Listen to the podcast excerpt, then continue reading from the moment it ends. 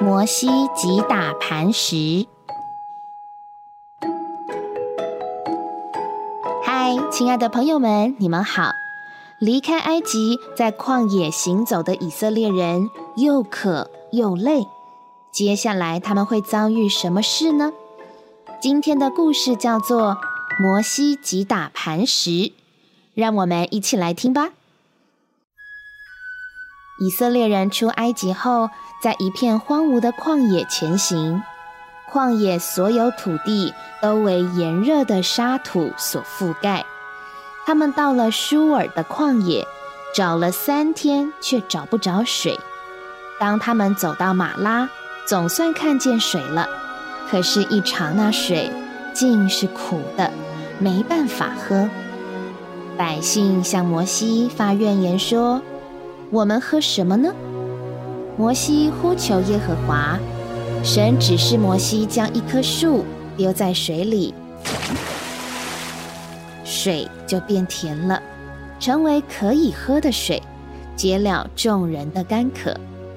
他们继续前行，到了以林，那是一处荒漠中的甘泉之地，在那里有十二股水泉，七十棵棕树。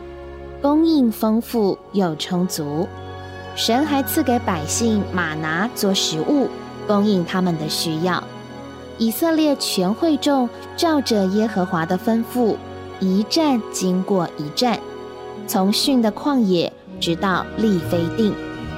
没想到在利非定又发生了缺水的问题，百姓没有水，就与摩西争闹。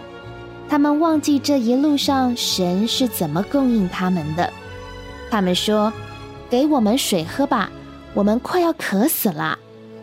你为什么领我们从埃及上来，使我们和我们的儿女并牲畜都渴死呢？”他们几乎要拿石头打死摩西。摩西实在没办法，呼求耶和华说：“我要怎样对待这百姓呢？”耶和华对摩西说：“你手里拿着你先前击打河水的杖，带领以色列的几个长老从百姓面前走过去。我必在河裂的磐石那里站在你面前。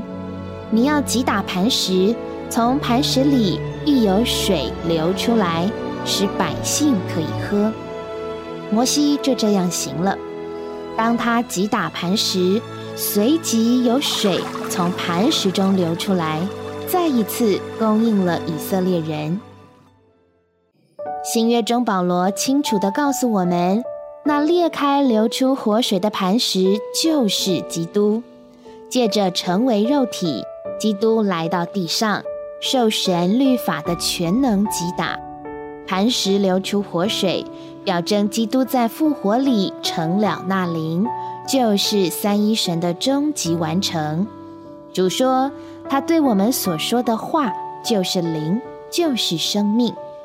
试着从深处用你的灵来接触你今天听见的话，你将会尝到活水甘甜、新鲜的滋味。